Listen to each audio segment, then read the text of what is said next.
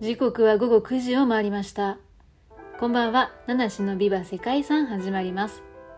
この配信は毎日一つの世界遺産とその世界遺産からイメージする世界遺産言葉を七種が勝手に紹介する5分ほどの番組となっています。毎日の就寝前のひとときにご活用ください。本日8月12日金曜日にご紹介する世界遺産はモロッコ王国のボルビリスの考古遺跡です。モロッコ北部にある古代ローマ時代に発展した都市の遺跡で、総面積40万平方メートルに及ぶモロッコ最大のローマ遺跡です。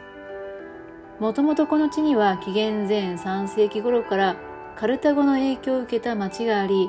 ボルビリスはその上に築かれたものと考えられています。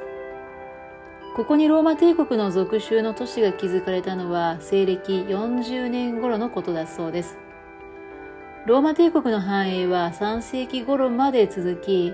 多い時には3万人ほどの人がこの地に住んでいたとされています。またこの頃ボルビリスで最も有名なカラカラ邸の凱旋門が建設されています。カラカラ邸というのは3世紀のローマ帝国の第22代皇帝のことだそうで、ローマの高官がこのカラカラ邸を称えて造営した門がこの町のシンボル的な存在となりました。他にも全長約2300メートルの城壁や8つの城門、40を超えると、そして公共浴場など壮大で壮麗なローマ建築が次々に建造されたそうです。そしてこの頃ベルベル語で教築島を意味するボルビリスと名付けられたそうです。8世紀末にイスラム勢力のイドーリス中、えー、イドーリス朝が首都として発展したんですけれども、今度はフェズという町が建設されると衰退していきました。18世紀にリスボン大地震が起こり、このボルビリスの遺跡も破壊的な被害を受けて廃墟となっていたそうなんですけれども、1887年より発掘と修復が行われるようになりました。この地がボルビリスの古代都市と特定されたことで20世紀に入ってフランスの調査団により遺跡の本格的な発掘調査が開始されたそうです。そして発掘調査で広い範囲からローマ時代の都市遺跡が出土しました。発掘調査ではローマ時代以前の初期キリスト教の時代やイスラム時代など異なる時代の遺跡も発見されてそれらがこの地の歴史を知るという重要な手がかりとなっています。またこのモロッコ最大の古代都市遺跡では約2000年近く前の巨大な建築物とか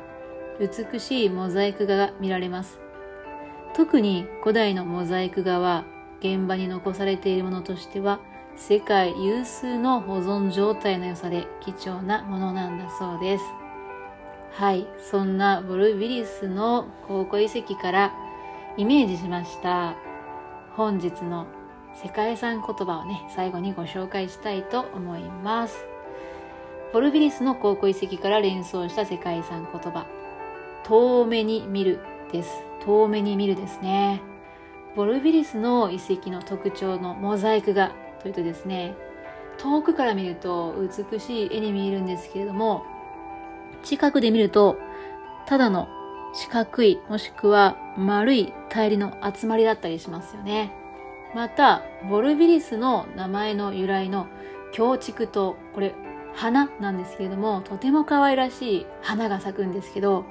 どうやら毒がある花なんだそうですね。ですので近づきすぎるとちょっと毒に侵されるかもしれません。はい。ということで、えー、どんなものにも適度な距離感なんていうのがあるのかな？ということで、本日の世界遺産言葉は遠目に見るでした。はい。それではお時間となりました。また明日夜の9時にお会いしましょう。ありがとうございました。